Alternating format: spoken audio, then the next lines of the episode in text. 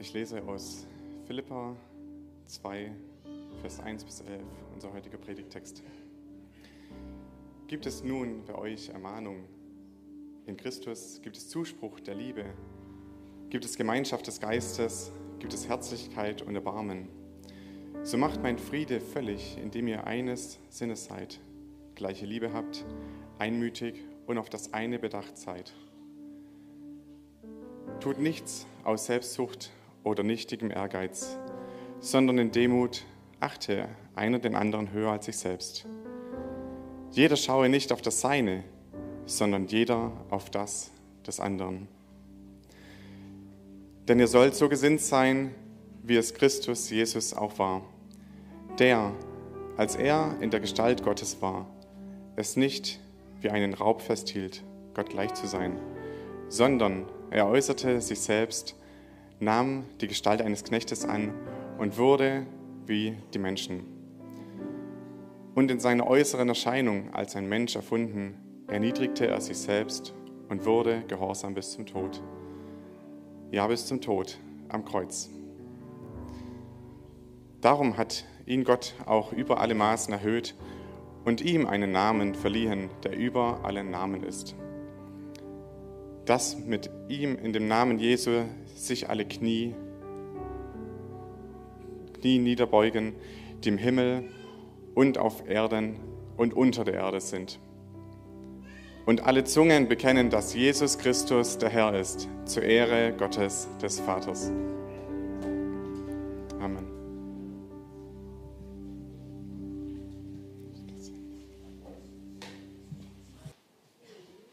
Vielen Dank für die Lobpreiszeit. Ich habe es genossen und ich habe mir gedacht so gerade, oh, jetzt geht's vorbei, jetzt kommt die Predigt, Mann. Und dann merke ich, ach, ich predige ja.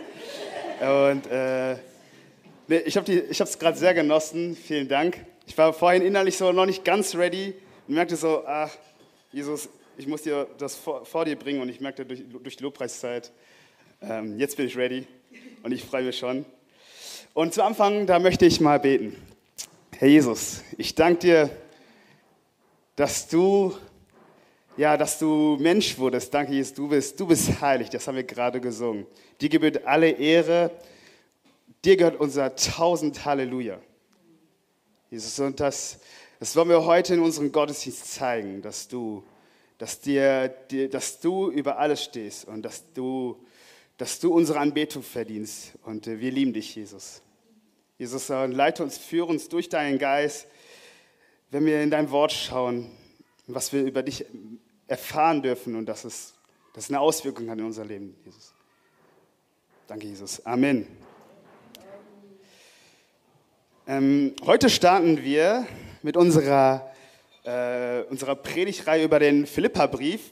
Und in den nächsten zwei Wochen werden wir auch Predigten äh, aus diesem Brief hören. Ja, einmal die äh, Rebecca und Sam werden darüber predigen.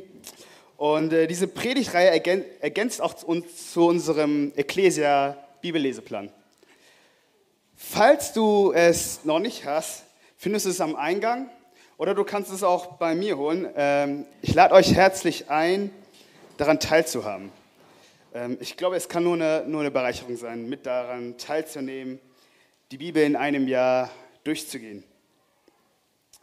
Und ähm, Heute befassen wir uns, mit einem, befassen uns nicht mit einem ganzen Kapitel, sondern mit konkret gesagt eigentlich zwei Verse, äh, die mich in den letzten Wochen ähm, ziemlich beschäftigt haben. Es geht um die, um die Frage, ob Jesus ähm, wahrer Mensch und äh, wahrer Gott zugleich ist.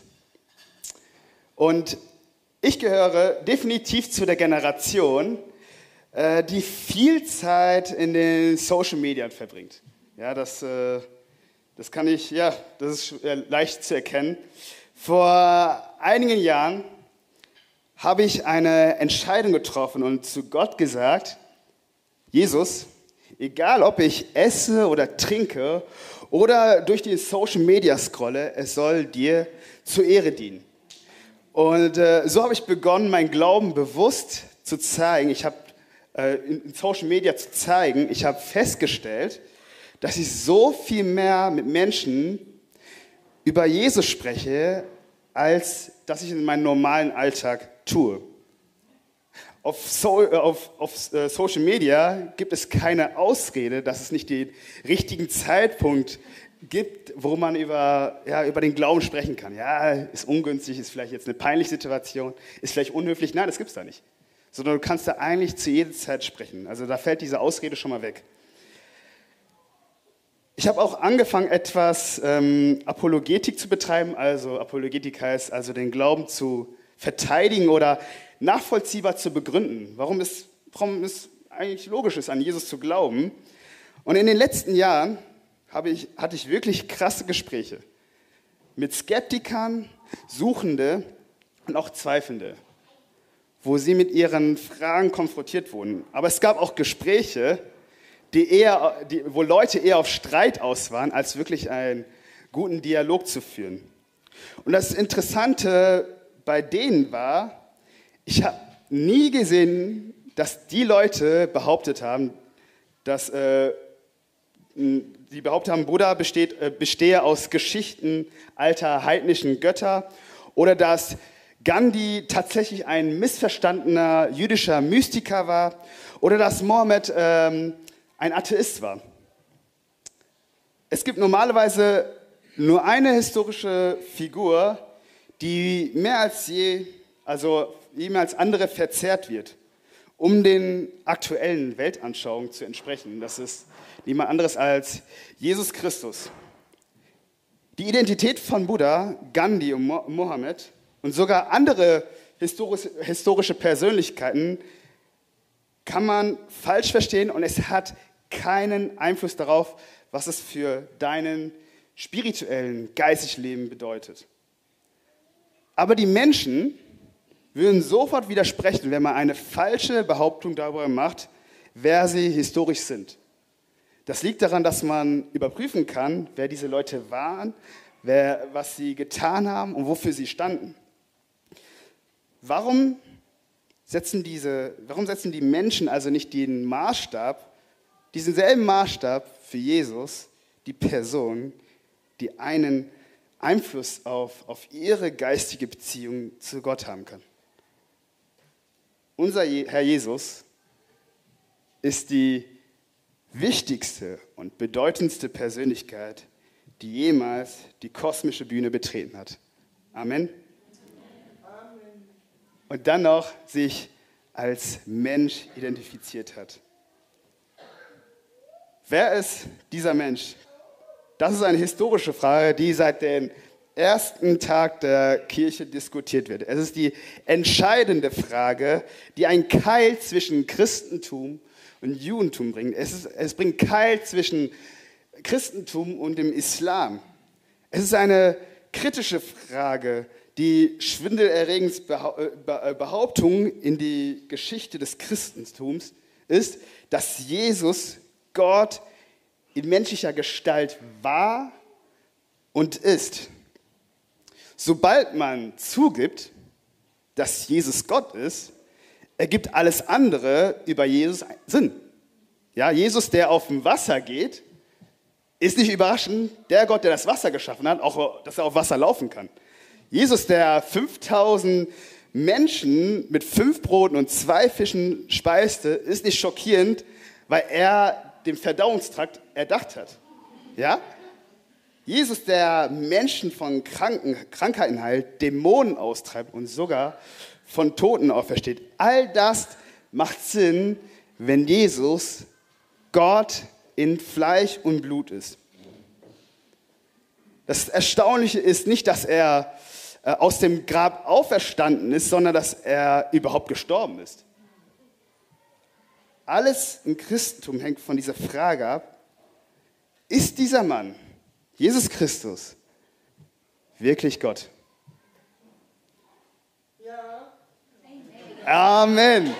Das ist definitiv eine Wahrheit, die ein Wunder ist, das Ehrfurcht verdient, unsere Anbetung gehört. Und es ist eine persönliche Frage, denn die Antwort auf diese Frage, wer Jesus ist, hat Auswirkungen auf jeden einzelnen von uns in der Ekklesia. Dieser Text kommt inmitten in einer Ermahnung, wir haben das gerade gelesen in Philippa, Dieser Text kommt mir mitten in einer Ermahnung an die Gemeinde in Stadt Philippi, demütig und in Liebe zueinander zu kommen und sich die, um sich um die Interessen der anderen zu kümmern.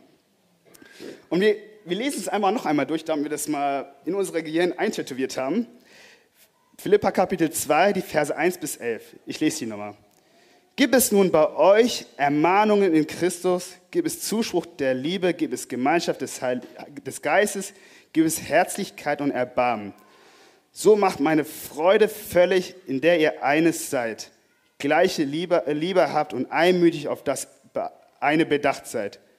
Tut nicht aus Selbstsucht oder nichtigen Ehrgeiz, sondern in Demut achte einer den anderen höher als sich selbst. Jeder schaue nicht auf das Seine, sondern jeder auf das anderen. Denn ihr sollt so gesinnt sein, wie es Christus Jesus auch war. Also was für ein Bild. Gott ruft seine Gemeinde auf, sich einzumachen in Christus. Und so beginnt in der nächsten Verse die vielleicht tiefgründigsten Aussagen dieses Buches.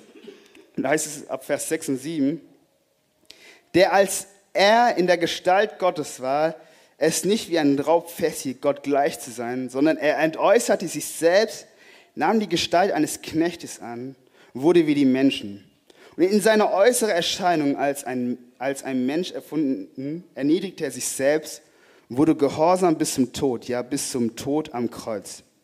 Darum hat ihn Gott auch über alle Maßen erhöht und ihm einen Namen verliehen, der über alle Namen ist.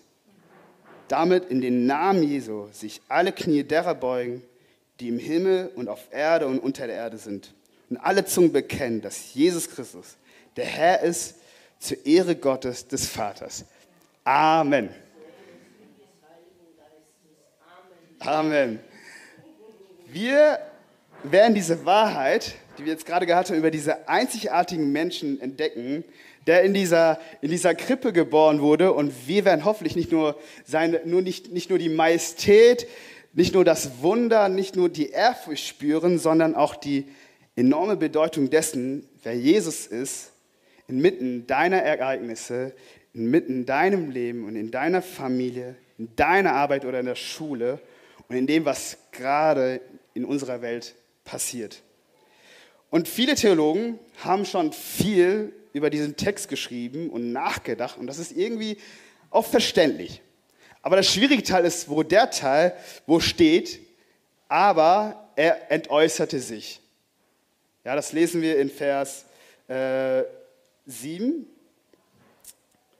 Was soll das, was soll das heißen? Ja, er entäußerte sich. Das, das Wort verwende ich in meinem Alltag nicht. So, ne, ähm, bedeutet das, dass Jesus seine göttliche Seite abgelegt hat und während seiner Zeit auf der Erde nicht mehr Gott war? Heißt das? Das wäre ja ein ziemlicher Widerspruch, oder nicht? Vielleicht meint die Bibel auch, dass er bestimmte göttliche Eigenschaften abgelegt hat, während er andere äh, behalten hat.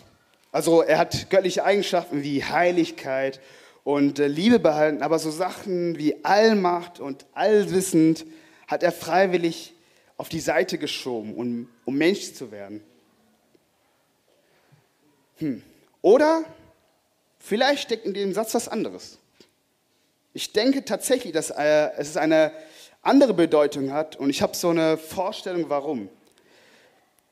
Denn es ist ziemlich offensichtlich, dass dieser Text sagt, dass Jesus der Gott des Universums ist. Das, das sind, das sind, und da sind zwei Dinge, die die, klar, die das klar machen. Erstens steht im Vers 6, wir können mal Vers 6 mal einblenden, da heißt es, dass Jesus in der Gestalt Gottes war. Was so viel bedeutet wie, er hatte die gleiche Charakter, er hat die gleiche Natur wie Gott. Also er war ewig, mächtig, allwissend, heilig, liebend und so weiter.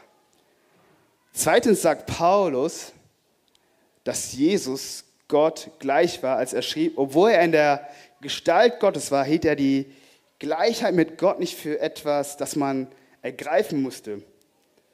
Ähm, da es nicht, nichts außer Gott gibt, was Gott gleich, muss Jesus selbst auch Gott sein. Jetzt kommen wir zu diesem schwierigen, schwierigsten Teil des Textes. was meint Paulus, der diesen Brief an die Gemeinde in Philippi geschrieben hat, wenn er sagt, Jesus hat sich selbst entäußert? Ich glaube, er erklärt es in den nächsten Teil des Textes, wo er sagt, sondern er entäußerte sich selbst, nahm die Gestalt eines Knechtes an, wurde wie die Menschen. Also Paulus will damit sagen, dass die Entäußerung von Jesus nicht bedeutet, dass er seine göttliche Seite ähm, verloren hat. Es heißt eher, dass er eine menschliche Seite dazu, dazu gepackt hat. Paulus sagt nicht, dass Jesus einen Teil von sich selbst ja, entleert hat, ausgekippt hat. Das würde bedeuten, er hat, er hat seine göttliche Sache, seine göttlichen Wesen abgelegt, um Mensch zu werden. Nein, steht dafür, dass er sich es entäußert hat, indem er die Natur, indem er die Natur eines Menschen angenommen hat.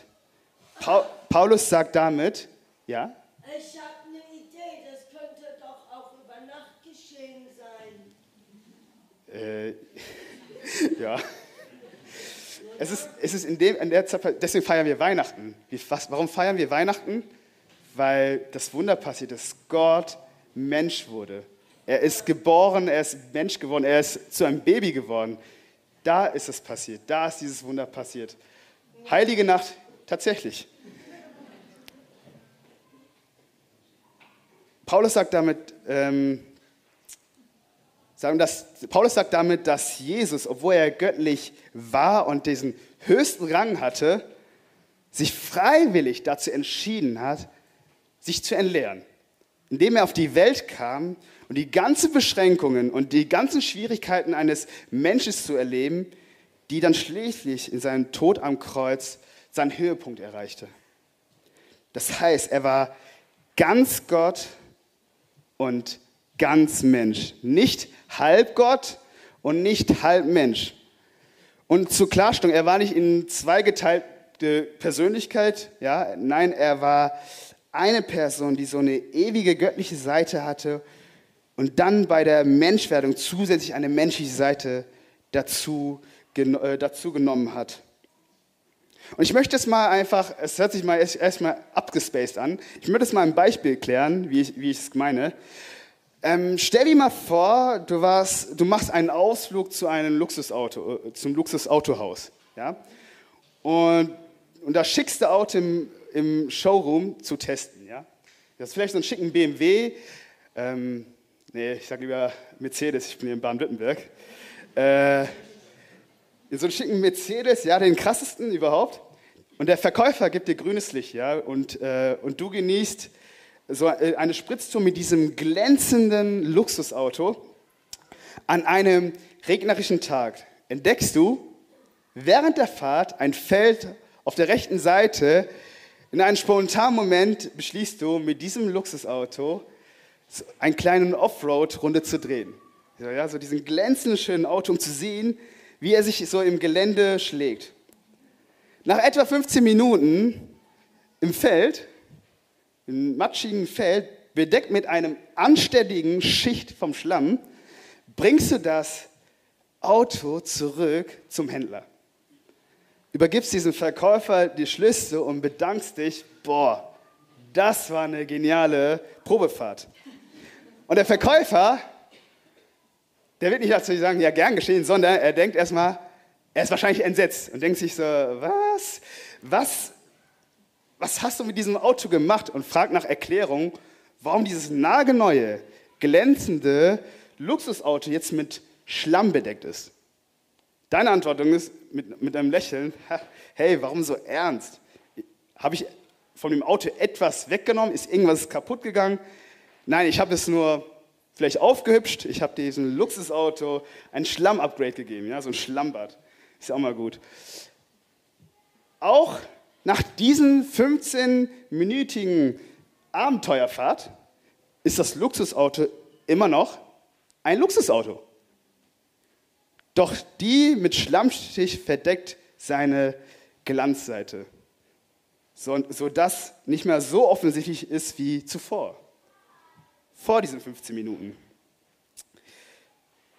Gleichzeitig hat Jesus nicht aufgehört, Gott zu sein, als er sich eine menschliche Natur zulegte. Vergleichbar mit dem Schlamm in unserem Beispiel, die menschliche Natur hat lediglich seine göttliche Herrlichkeit verhüllt, so wie der Schlamm die Pracht des neuen Luxusauto äh, AMG verbarg. Wenn du, wenn du die Evangelien liest, entdeckst du, dass die Menschlichkeit Jesu es herausfordernd macht, seine göttliche Seite zu erkennen. Damit hatten schon die Pharisäer damals Problem. Es gibt so, sogar Momente, in denen Jesus hungrig und, oder müde war. Da verstehe ich den total. So. In gewisser Weise ist dieser Schlamm, der seine, der seine Herrlichkeit verdeckt. Das bedeutet nicht, dass er aufgehört hat, herrlich zu sein. Es bedeutet nur, dass seine menschliche Natur, seine göttliche Natur während der Menschwerdung ein wenig verhüllte. Warum ist das so wichtig? Warum ist es wichtig? Die Hinzufügung einer menschlichen Natur zu Jesus hatte weitreichend Auswirkungen. Schließlich sagt uns Paulus, dass Jesus sich selbst entäußert und gehorsam bis zum Tod, ja sogar bis zum Tod an seinem Kreuz. Hätte er nur eine göttliche Natur gehabt, hätte er nicht für unsere Sünden sterben können. Denn Gott kann nicht sterben. Der Grund, warum Jesus sterben konnte, war, dass er eine menschliche Natur besaß. Ohne diese zusätzliche menschliche Natur wären wir also immer noch in unsere Sünden verloren. Wir wären immer noch von Gott getrennt. Gott sei Dank hat sich Jesus entäußert. Amen. So, was ist eigentlich, so was ist eigentlich der Sinn dieser Passage? Wisst ihr, Jesus hätte das nicht tun müssen.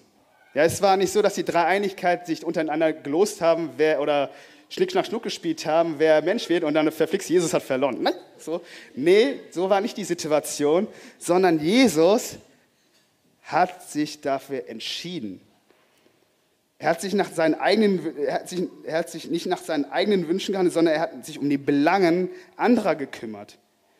Und hier sprechen wir über andere, die anderen, die über, diese, die, über diese anderen und die Wahrheit, die aus der Seiten der Bibel strahlt und uns da ziemlich deutlich zeigt, ist, dass wir diese anderen sind. Ich meine, du und ich, die Sünder, die eigentlich das heilige Gericht verdient hätten. Also für diejenigen von euch, die heute zu Besuch sind oder, zum, oder, oder das Christentum erkunden wollen, wollen schauen, was es heißt, Christ zu sein, das ist die Hauptbotschaft der Bibel. Wir alle wurden von Gott erstaunlich und wunderbar geschaffen und eine Beziehung mit ihm zu haben. Aber wir haben alle gesündigt und uns gegen Gott aufgelehnt und von ihm, ja, sozusagen von ihm abgewandt, Stattdessen sind wir unsere, unsere eigenen Wege gegangen. Wenn wir, wenn wir in diesem rebellischen Zustand sterben, werden wir die Ewigkeit getrennt von Gott in Gericht verbringen, weil wir, weil wir gesündigt haben. Aber, aber da gibt es die gute Nachricht. Die gute Nachricht ist, die, die größte Nachricht der Welt ist, dass Gott uns nicht alleine gelassen hat in dieser Welt voller, voller Sünden, Leiden und Tod. Gott ist in der Person Jesus zu uns gekommen, geboren als Mensch, um uns zu dienen. Ja, Jesus starb am Kreuz, um den Preis für, für unsere Schuld zu bezahlen, dein und, dein und meine Sünden. Dann ist er vom, vom Grab auferstanden. Das bedeutet, dass er dass, dass jeder überall, egal wer du bist, was du getan hast, wenn du dich von, von deiner Sünde abwendest und dein Vertrauen auf diesen Jesus als Retter und Herrn setzt, dir, der dir all deine Sünden vergeben wird und deine Beziehung zu Gott für immer wieder herstellen wird. Jesus, das haben wir, das haben wir am Weihnachten gefeiert, dieses Baby, das in in einer Krippe geboren wurde, kam, um für dich zu sterben. Und das ist der bekannteste Vers in der, in der Bibel, Johannes 3, Vers 16. So sehr hat Gott die Welt geliebt, dass es einen eingeborenen Sohn gab, damit jeder, der, nicht, äh, der, damit jeder, der an ihn glaubt, nicht verloren geht, sondern ewiges Leben hat. Wenn du also noch nie an Jesus geglaubt hast, dann vertraue heute auf ihn. Lass heute der Tag sein, an dem du deine Beziehung zu Gott für immer wiederherstellen kannst. Und ähm, egal, egal, wo du gerade stehst, mach mal kurz inne, geh in dich hinein und denk daran, dieser, dieser, die, dieser geheimnisvolle Gott, der das ganze Universum geschaffen hat, der Vater, der Sohn und der Heilige Geist, liebt dich, mich und jeden einzelnen Menschen der Welt. Und nicht nur das, sondern er ist auch bei, bei jedem, der, der an ihn glaubt. Denk mal darüber nach, was es bedeutet. Der, der, der vor 2000 Jahren in dieser Welt kam, ist gerade in diesem Moment bei dir. Was ist passiert, nachdem Jesus gestorben und aus dem Grab auferstanden ist, bevor er in den, in den Himmel aufgestiegen ist? Ja, denkt mal darüber nach. Seine letzten Worte im Matthäusevangelium waren, und siehe, ich bin bei euch alle Tage bis ans Ende der Welt. Dieser Satz kann nur wahr sein, weil Jesus Gott ist. Wenn er nur ein Mensch gewesen wäre, der physisch in den Himmel aufgestiegen ist, könnte er nicht bei uns sein. Aber weil Jesus Gott ist, hat er versprochen, seinen Heiligen Geist zu senden, um in uns zu leben. Er wird immer bei uns sein. Egal, was gerade in deinem Leben passiert. Als Christ kannst du dir sicher sein, du bist nicht allein. Du bist nicht allein und selbst in den Momenten, in denen du dich alleine fühlst, bist es nicht wirklich. Jesus ist bei dir. Und für alle, die an Jesus glauben, ist es wichtig zu wissen, dass derjenige, der bei dir ist, niemand geringerer ist als der, der die Welt regiert. Das ist kein, kein gewöhnlicher Begleiter, sondern der Schöpfer, der Erhalter der, der ganzen Schöpfung, der Herrscher über Himmel und Erde. Ich weiß nicht, was, was gerade in deinem Leben passiert. Aber ich möchte dich heute an ein Versprechen erinnern, das direkt von Gott zu dir kommt.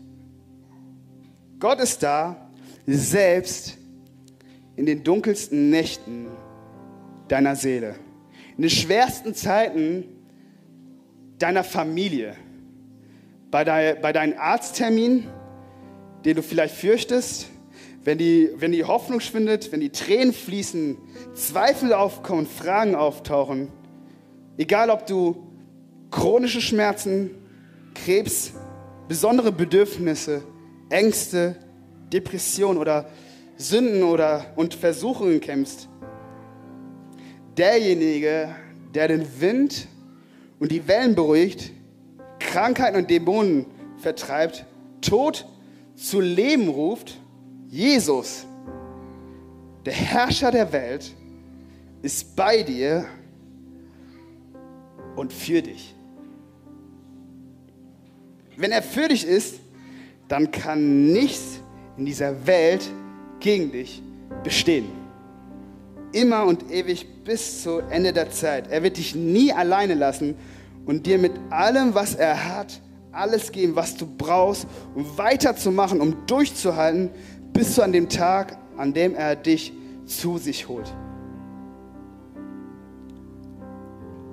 Lass uns alle Ehre Christus Jesus geben obwohl er in der Gestalt Gottes war, hielt er nicht daran fest, gleich wie Gott zu sein. Stattdessen entschied er sich, ein Diener zu werden, wurde wie ein Mensch geboren und teilte unser Leben.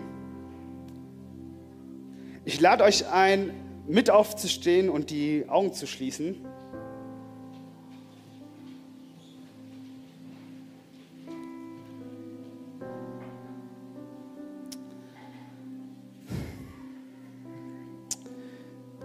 Glaubst du an diesen Jesus, Habt ihr euer Leben jetzt und für immer auf ihn gesetzt? Wenn die Antwort auf diese Frage nicht ein klares Ja ist, ermutige ich dich, auf Gottes Geist zu hören. Der jetzt, der jetzt zu dir spricht und sagt einfach in eurem Herzen, sagt jetzt in diesem Moment, Gott, ich glaube, ich glaube, dass du gekommen bist, um mich von meiner Sünde zu erlesen, um erlösen, um meine Beziehung zu dir wiederherzustellen. Ich vertraue heute auf dich, Jesus. Wir wollen dich, Gott, mit ganzem Herzen, mit ganzer Seele und mit und ganzem Verstand lieben. Wir wollen dir, Gott, inmitten all der Dinge, die in unser Leben geschehen, vertrauen. Wir beten, dass diese Wahrheit uns Trost, Kraft, Frieden, Freude und Hoffnung, besonders für diejenigen, die, die jetzt schwierige Tage durchmachen. Nur du, Jesus, nur du kannst es tun. Dir gebührt alle Ehre. In Jesu Namen. Amen.